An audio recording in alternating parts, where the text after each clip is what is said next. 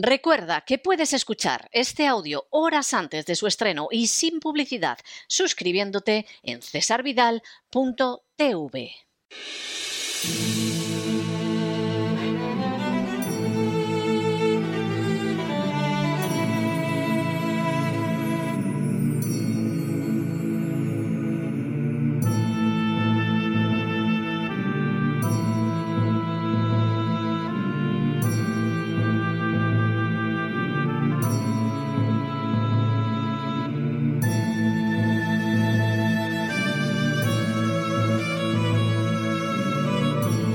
La voz con César Vidal, desde el exilio.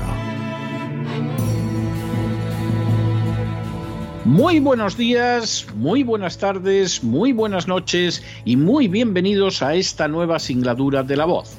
Soy César Vidal, hoy es el miércoles 4 de mayo de 2022 y me dirijo a los hispanoparlantes de ambos hemisferios, a los situados a uno y otro lado del Atlántico y como siempre lo hago desde el exilio. Corría el año 1973 y más concretamente el día 22 de enero, cuando el Tribunal Supremo de los Estados Unidos, por siete votos contra dos, dictó una sentencia en el denominado caso Roe versus Wade. La sentencia disponía que las mujeres en Estados Unidos tenían un derecho fundamental al aborto sin restricciones excesivas del gobierno y declaraba inconstitucional la ley del aborto del estado de Texas. La sentencia fue dictada a la vez que la del caso Doe versus Bolton, que también declaró inconstitucional la ley de aborto del estado de Georgia. La sentencia había sido previamente filtrada a la revista Time, aunque no se castigó por la filtración ni a Time ni al juez que había pasado el material a un periodista.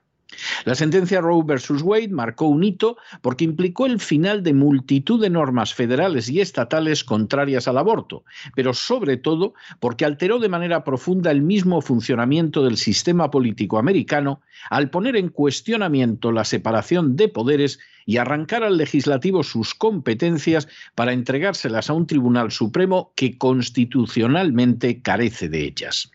La sentencia Roe versus Wade fue mucho más allá del aborto, aunque de manera lógica sea recordada por ese tema, e iniciaría toda una andadura jurídica que hasta el día de hoy es sufrida por los Estados Unidos. En las últimas horas hemos tenido nuevas noticias sobre el caso Roe versus Wade. Sin ánimo de ser exhaustivos, los hechos son los siguientes. Primero, el caso Roe versus Wade estuvo centrado en Norma McCorvey, conocida por el seudónimo legal de Jane Roe, que en 1969 quedó embarazada de su tercer hijo. McCorvey deseaba abortar, pero vivía en Texas donde el aborto era ilegal salvo si corría peligro la vida de la madre. Las abogadas de Norma McCorvey, Sarah Weddington y Linda Coffey presentaron una demanda en uno de los tribunales federales de Texas alegando que la ley tejana era inconstitucional. El juzgado de Distrito Norte de Texas falló en su favor y entonces el Estado de Texas apeló ante el Tribunal Supremo. Segundo, en enero de 1973, el Tribunal Supremo dictó la sentencia Roe versus Wade, estableciendo que la decimocuarta enmienda de la Constitución contiene un derecho a la privacidad que protege a una mujer embarazada para elegir si desea practicarse un aborto. La sentencia establecía también que ese derecho no era absoluto y que tenía que verse equilibrado por los intereses del gobierno en proteger la salud de la mujer y la vida prenatal. Tercero, para conseguir el citado equilibrio, el Tribunal Supremo estableció que las regulaciones estatales sobre el aborto debían estar unidas a una división del embarazo en tres trimestres. Durante el primero, los estados no podían prohibir el aborto bajo ninguna causa.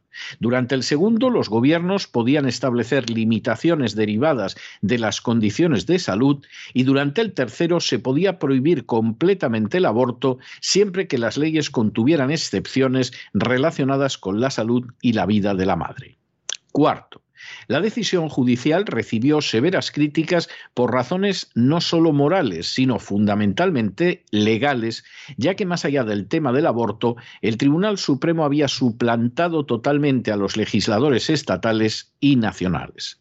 De hecho, en una sentencia posterior de 1992, el Tribunal Supremo abandonó su criterio de los trimestres en favor de la denominada viabilidad del feto En otras palabras, el Tribunal Supremo volvía de la manera más ilegal a suplantar al legislativo.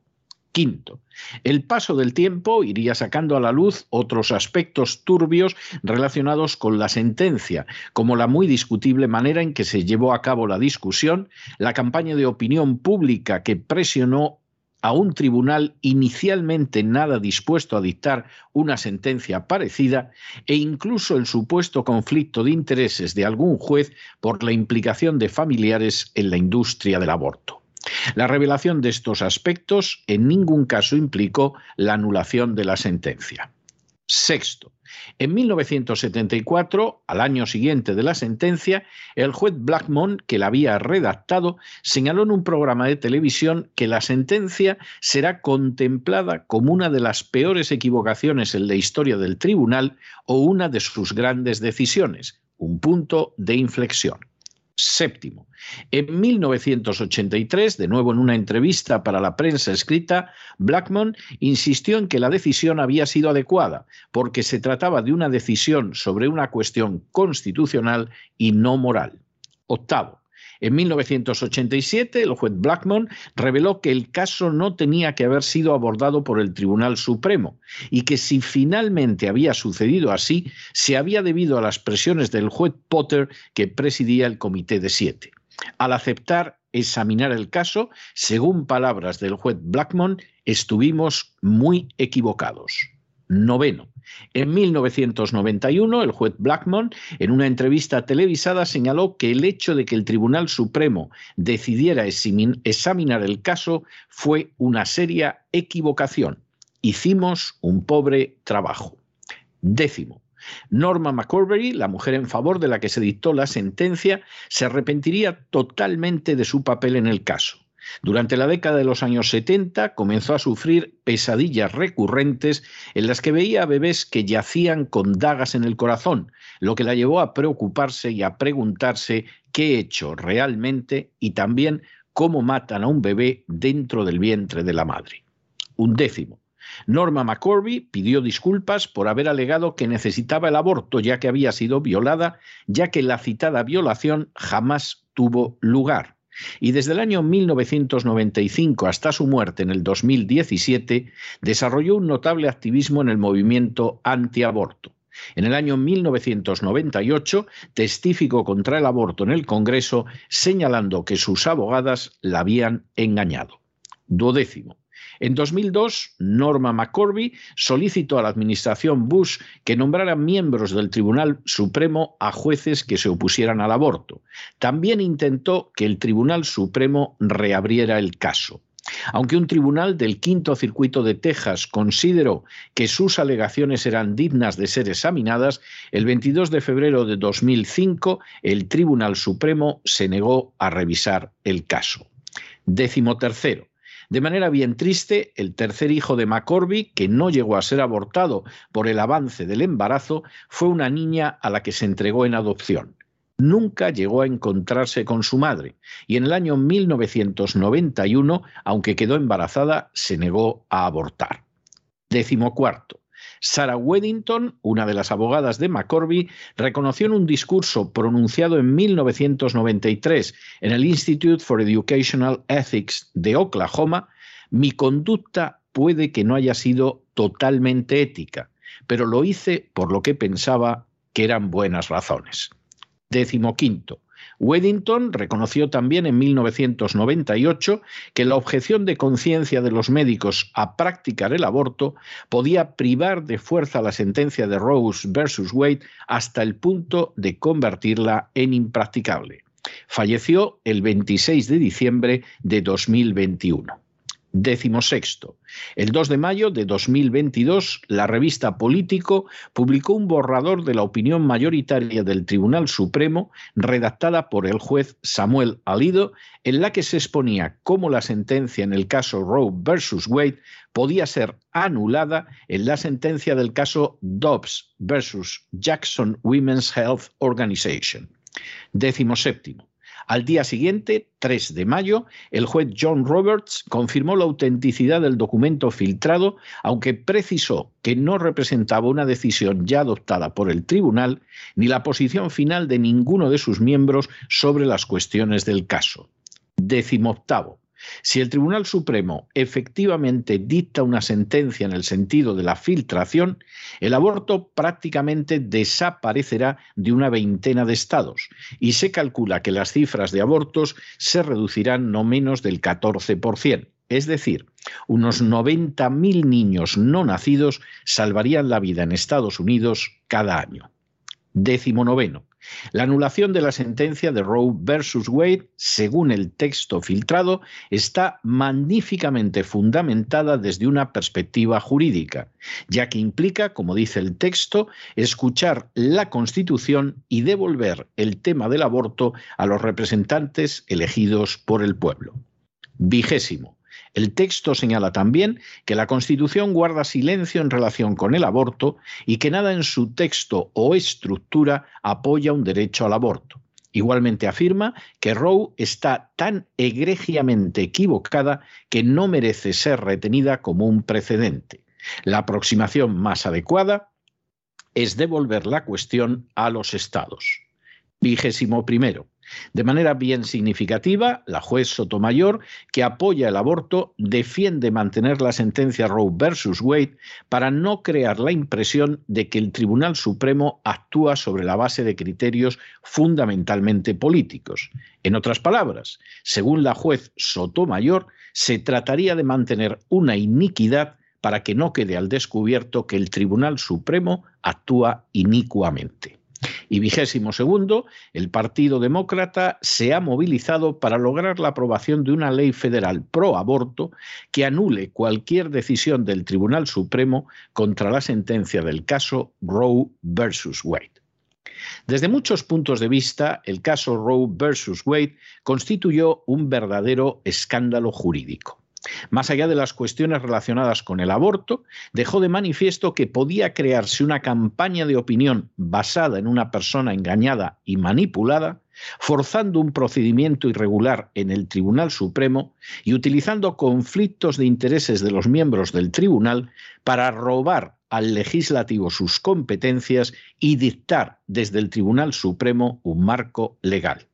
Todo ello, además, sin ninguna base ni legal ni constitucional. Las consecuencias de ese terrible paso han sido pavorosas. Desde 1973 a 2021, en Estados Unidos han sido destruidos más de 62 millones de vidas mediante el aborto.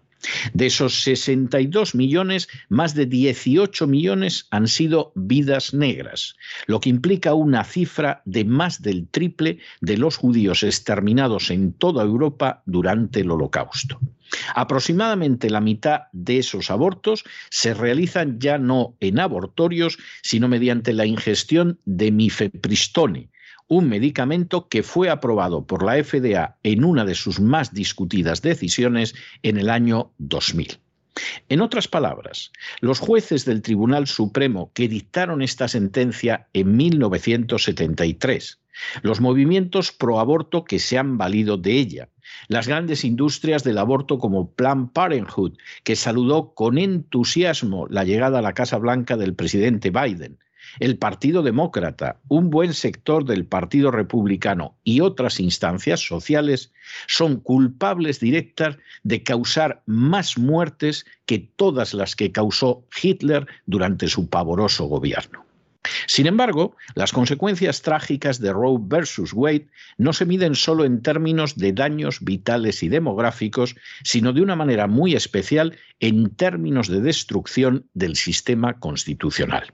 Esta gravísima cuestión suele ser pasada por alto muchas veces por los movimientos pro vida que en no pocas ocasiones adolecen de la misma falta de respeto por la ley que los abortistas. Intentan que se impongan sus puntos de vista y no manifiestan la menor preocupación por el camino legal para conseguirlo, quizá porque proceden en muchos casos de naciones donde es desconocida la idea de la supremacía de la ley. La sentencia de Roe versus Wade implicó la aniquilación de la separación de poderes contenida en la Constitución americana. A partir de entonces, el Tribunal Supremo no se ajustó a la Constitución, sino que la invadió y además robó a los legisladores su derecho a legislar de acuerdo con la función concedida por los electores.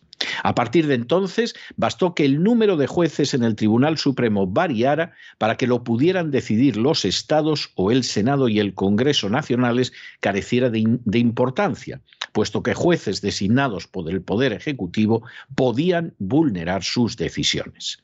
A partir de entonces, y burlando criminalmente la Constitución, el Tribunal Supremo pudo disponer lo mismo la legalización del matrimonio homosexual que la denegación de la defensa de derechos fundamentales, apelando no al texto de la Constitución, sino una supuesta conveniencia o seguridad nacional.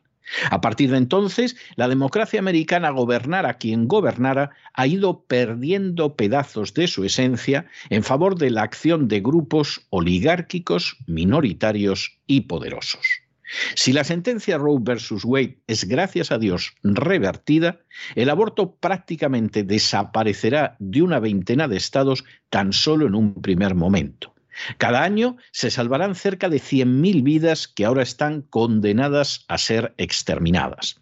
Pero por encima de todo, Estados Unidos regresará al cumplimiento de la Constitución que se le ha negado en las últimas décadas intentando legitimar las mayores ilegalidades y las peores vilezas. Si aquellos que me escuchan son creyentes, quien ahora se dirige a ustedes les suplica que oren para que la sentencia de Roe versus Wade causante del asesinato en masa de millones de inocentes se vea borrada de la faz de la tierra. Si aquellos que me escuchan son simplemente personas que aman la familia y respetan la vida, quien ahora se dirige a ustedes les suplica que no den un solo voto en ninguna elección a políticos, partidos o grupos que pretenden mantener esa inmensa carnicería en masa que le ha costado a esta nación decenas de millones de víctimas inocentes.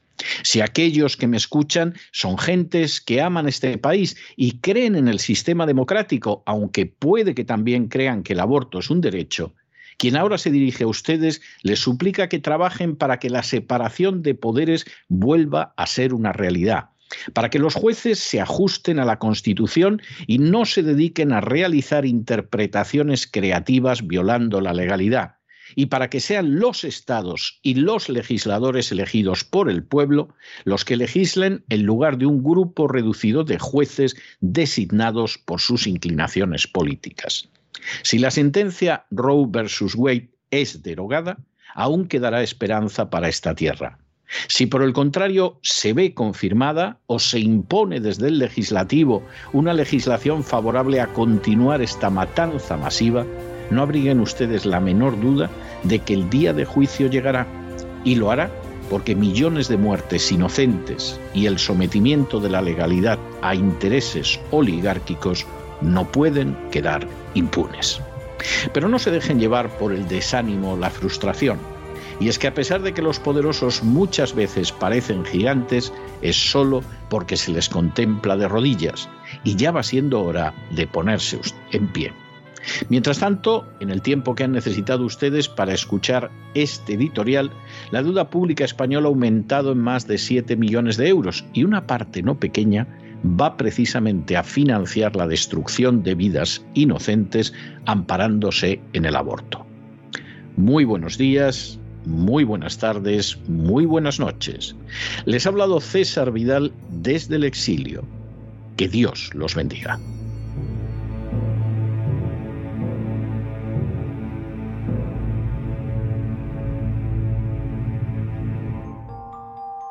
Esta sección está patrocinada por crowdfunding con el siguiente mensaje. Nuestro Señor Jesucristo, el único Dios verdadero, es misericordioso y nuestro Salvador.